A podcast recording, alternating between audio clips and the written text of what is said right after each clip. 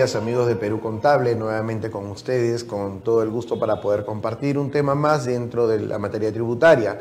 El día de hoy vamos a hablar del sistema de percepciones. Hace una, bueno, unas oportunidades atrás he tenido el placer de poder dirigirme a través de temas sobre detracciones, sobre retenciones, así que el día de hoy vamos a culminar esta trilogía de esta trilogía, perdón, de sobre los sistemas administrativos del IGB, ¿no? que en este caso serían las percepciones. Eh, vamos a empezar diciendo que las percepciones, al igual que las retenciones, tienen consigo la característica de buscar el asegurar el pago de las obligaciones tributarias.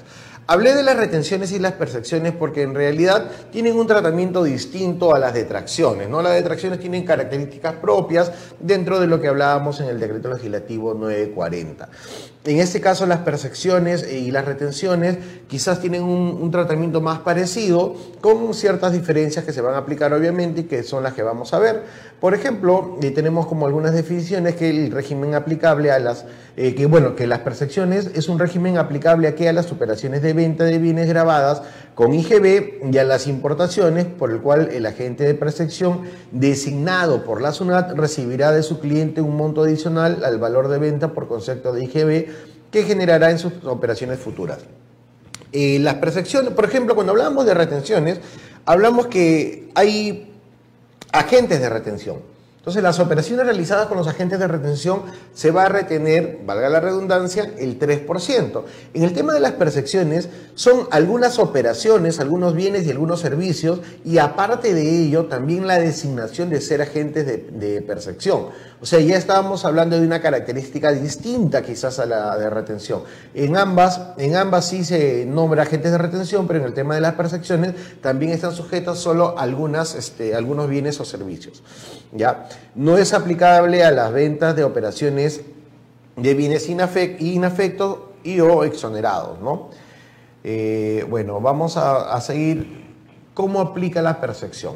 A ver, vamos a suponer que eh, las personas X y Y van a realizar una operación de un bien afecto a las percepciones, supongamos que sean cerámicos, ¿no?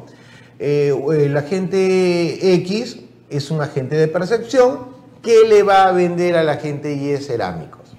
Entonces, cuando realice el pago, suponiendo que sea mil soles, entonces va a verificar que no va a pagar solamente los mil soles, sino que va a pagar los mil soles más un 2%. Ese 2% de diferencia es la percepción. Justamente ahí está la diferencia con la retención. En la retención, quien paga y, habiendo sido nombrado como agente de retención, es quien paga menos, o sea, le va a pagar un 97% y se queda con un 3%.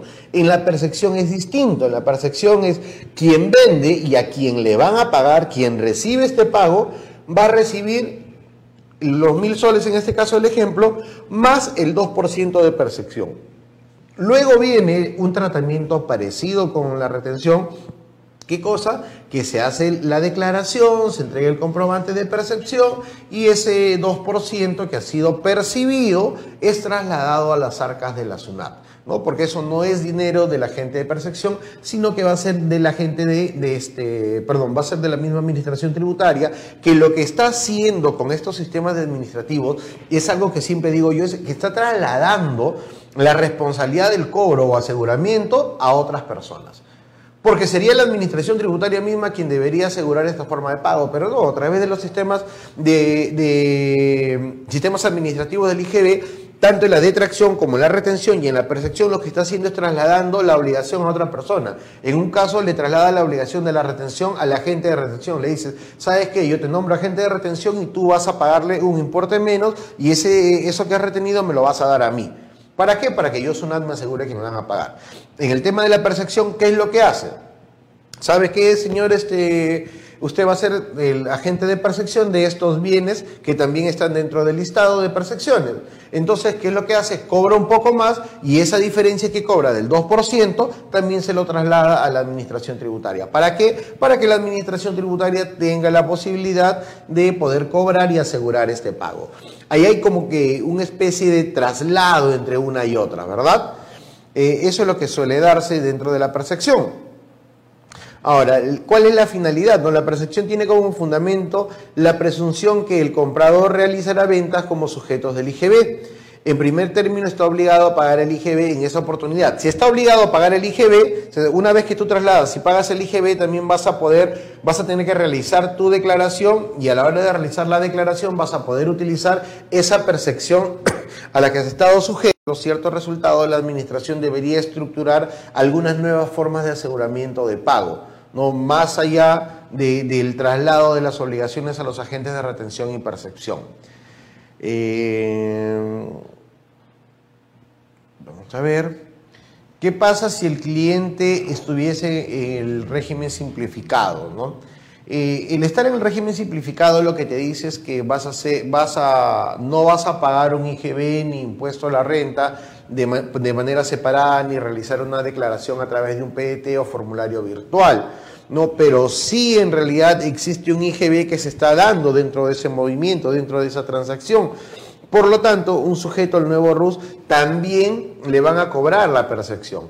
Y este sujeto al nuevo RUS puede aplicarlo dentro de sus pagos mensuales. También yo no sé si ustedes eh, recuerdan el formato de guía de pagos varios para el nuevo RUS. Hay una parte, bueno, te viene el número del RUC, el periodo, el importe de movimientos Abajo te viene cuánto vas a pagar y antes de eso te viene una casilla que te dice percepciones. ¿Por qué? Porque en el caso que tú tengas percepciones, puedes aplicarla a ese periodo. Si tú tienes más de 20 soles de percepción o 20 soles de percepción y tú tienes que pagar 20 soles, pondrás percepción 20 soles a pagar cero. Con eso lo dejas en el banco y en el banco se encargan de digitar. ¿Por qué? Porque ya existe un aseguramiento de pago. También puede haber otra posibilidad. Puede haber una posibilidad de que tú tengas 10 soles de percepción nada más. Entonces colocarás 10 soles de percepción a pagar total 10, porque la sumatoria del total a pagar, que es lo que vas a pagar tú con moneda, o sea, vas a ir con un billete y, pagas tus 10 soles, más los 10 soles que tienes de percepción y que estás declarándolo dentro de ese comprobante, también se van a considerar como parte del pago. Ya eh, recuerden que en el tema del régimen simplificado, la de, el pago con ese formulario también sustituye la declaración. O sea, tú al realizar el pago estás cumpliendo con ambas obligaciones, las obligaciones formales y las sustanciales. ¿no? Existe una, una situación de declaración pago. Segundo punto, eh, ah, me, rapidito antes de terminar, en el régimen simplificado, si no tuvieras cuotas por pagar, también podrías solicitar la devolución, bajo el mismo procedimiento del formulario 4949, como un procedimiento no contencioso, que más adelante lo vamos a hablar ya más abiertamente. Eh, bueno, eh, hay otro punto, punto B, dice, si no estuviese ni en el régimen, ni en el régimen simplificado, ni tampoco en el IGB, y se te aplica las percepciones, entonces podrás solicitar la devolución de lo percibido. ¿Cuándo aplica esto? Ah, vamos a suponer que yo tengo un cumpleaños, un matrimonio, ya un matrimonio el primero de febrero, un bautizo el, el 16 de febrero, bueno, y como tengo una familia muy numerosa, se hace compra de cerveza, por ejemplo. Ya compraste cerveza, tú no, tienes ni siquiera RUC. Ya vamos a suponer que no tienes ni siquiera RUC. Pero como has comprado por importes bastante altos, mayores a 700 soles, vamos a poner 1000 soles cada uno, se te están aplicando eh, la percepción también. Entonces, como se te aplica la percepción, hay un importe de más que estás pagando. Pero si tú no eres un sujeto del IGB ni estás en el régimen simplificado, ¿a dónde iría ese dinero? ¿Acaso a perderlo? No. Nuestra estructura tributaria y jurídica no permitiría que ese dinero se quede en arcas del Estado porque eso sería, sería perjudicial para una persona que no tiene operaciones, pero que le están cobrando un importe de más. Entonces, en este caso, lo que se prevé es que puede solicitar a través de un formulario 4949. Me dirán por ahí, pero no tiene RUC. En este caso, la Administración Tributaria lo que hace es generarle una NIDI, que es un número de identificación interna, ya que es casi como un RUC solamente para efectos de que le puedan devolver ese dinero que ha pagado como percepción aún no estando en el IGB ni tampoco este, en el régimen simplificado.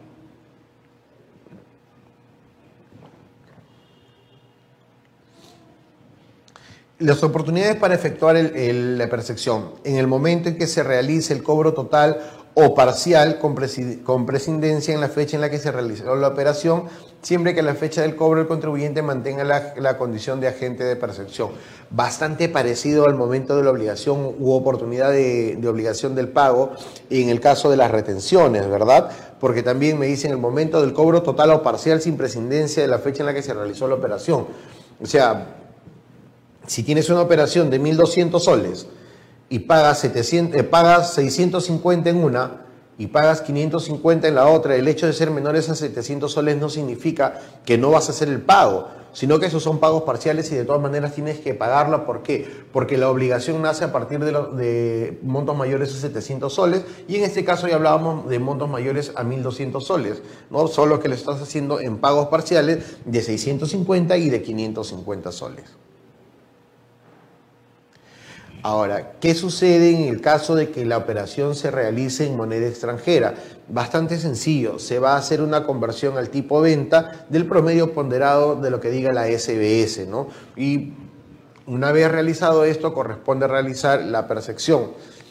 Eh, vamos a suponer que la percepción se haga el día de hoy, 26 de enero, eh, pero no este no haya una publicación del tipo de cambio. Entonces la última publicación, que puede haber sido el 25, el 24, el 23, de la última publicación se tomará ese promedio ponderado tipo venta.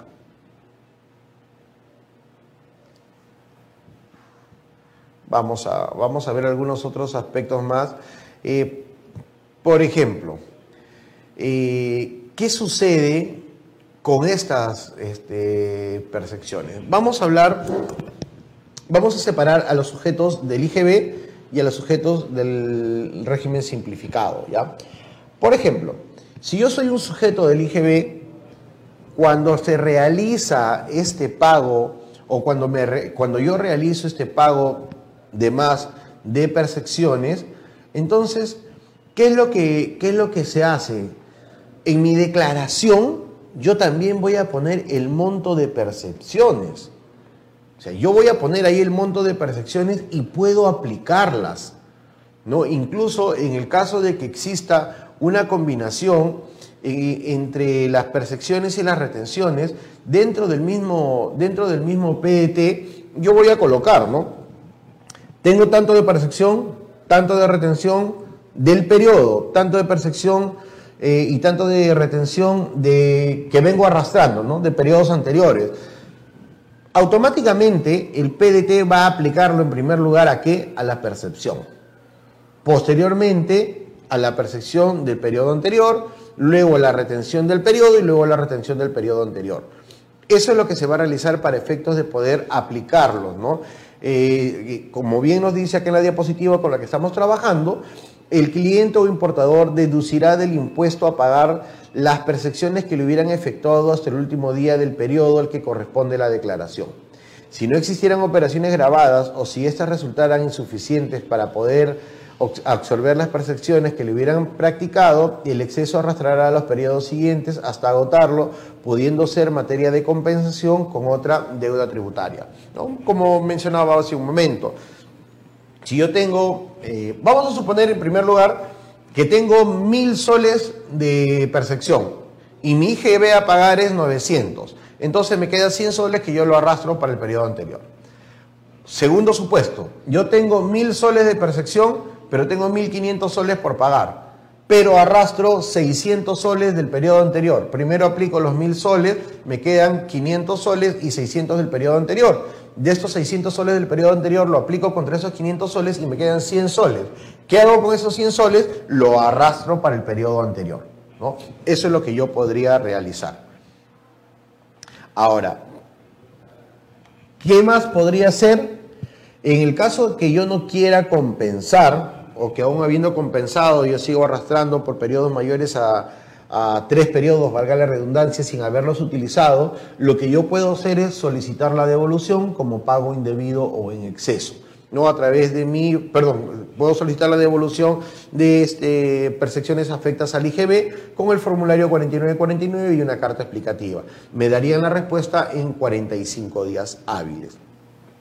En el caso de los sujetos del nuevo RUS, ¿qué es lo que pasa? El sujeto del nuevo RUS no presenta un PDT no presento un formulario virtual, es más, en el formulario virtual tampoco lo podría utilizar, pero sí en el PDT. Entonces, en el caso de las personas que están en el nuevo RUS, se le hace la percepción, o sea, pagan un importe con percepción, pero lo que también pueden hacer estos sujetos es solicitar la devolución. ¿no? Yo puedo solicitar la devolución o puedo compensarlo también, o puedo aplicarlo a mi pago. Lo que hace un momento les explicaba. En el caso que yo tenga percepciones y tenga que pagar mis 20 soles o mis 50 soles como cuotas al día de hoy, lo que yo haría es pongo el monto dentro del casillero que dice percepciones y el total a pagar cero o el total a pagar la diferencia si es que mi percepción no llegara a los 20 o a los 50 soles. Eso sería el primer modo. Lo segundo sería qué cosa? Solicitar que se le devuelve ese dinero, ¿no? Y la solicitud de la devolución en el régimen simplificado es igual que aquellos que están afectos al IGB, solo que va con un código distinto dentro, de, dentro del formulario 4949, pero igual lo presentan, espera 45 días hábiles para que le puedan devolver. ¿Qué es lo que tienen que tener en consideración las personas que están en el régimen simplificado para poder pedir la devolución de las retenciones? Van a tener que considerar que sus pagos, sus cuotas, correspondan realmente a lo que ellos han tenido. Porque puede ser que hayan pagado 20 soles y digan, no, yo estoy el día en todos mis periodos, pero existan algunos meses, algunos periodos en el que no deberían haber pagado 20, sino 50 soles. Si pagaron 20 y presentan su devolución, no es que la SUNAT le va a descontar los 30 soles y le va a dar la diferencia, sino que se lo va a rechazar. Entonces, el primer consejo que les daría yo es que mejor revisen bien todos sus pagos si corresponde de manera correcta y si tienen algo por subsanar, primero subsánenlo y luego de haber subsanado y vencido el periodo, recién poder solicitar la devolución para que tengan un resultado óptimo. Y finalmente, eh, en el caso de las personas que no sean sujetos al IGB, que no estén dentro del régimen simplificado, pero que hayan pagado percepciones, en ellos solamente tienen una sola cosa por hacer, ¿no? que es solicitar devolución por obvias razones no pueden compensar porque la compensación es contra una deuda tributaria o contra una obligación tributaria. Pero si en este caso son personas que no, están sujetas al IGB ni son régimen simplificado, lo que pueden solicitar es su devolución. Solicitar la devolución, le van a dar una NIDI, con la NIDI hacen el trámite y a través de ello esperar los 45 días hábiles. Tengan mucho cuidado las personas que están en el régimen simplificado, que cuando tengan estas operaciones afectas, entreguen su número de RUC y no su número de DNI porque si no van a generar obligaciones distintas por el cual le van a rechazar la devolución. Bueno, queridos amigos, eh, espero les haya servido en algo esta explicación, esta breve explicación sobre las percepciones eh, en el IGB para eh, poder culminar con esta trilogía de las detracciones, las retenciones y ahora con las percepciones. Como siempre ha sido un gusto para mí, siempre manténgase en contacto, manténgase dentro de Perú Contable, en la casa del, del contador. Que tengan muy buen día.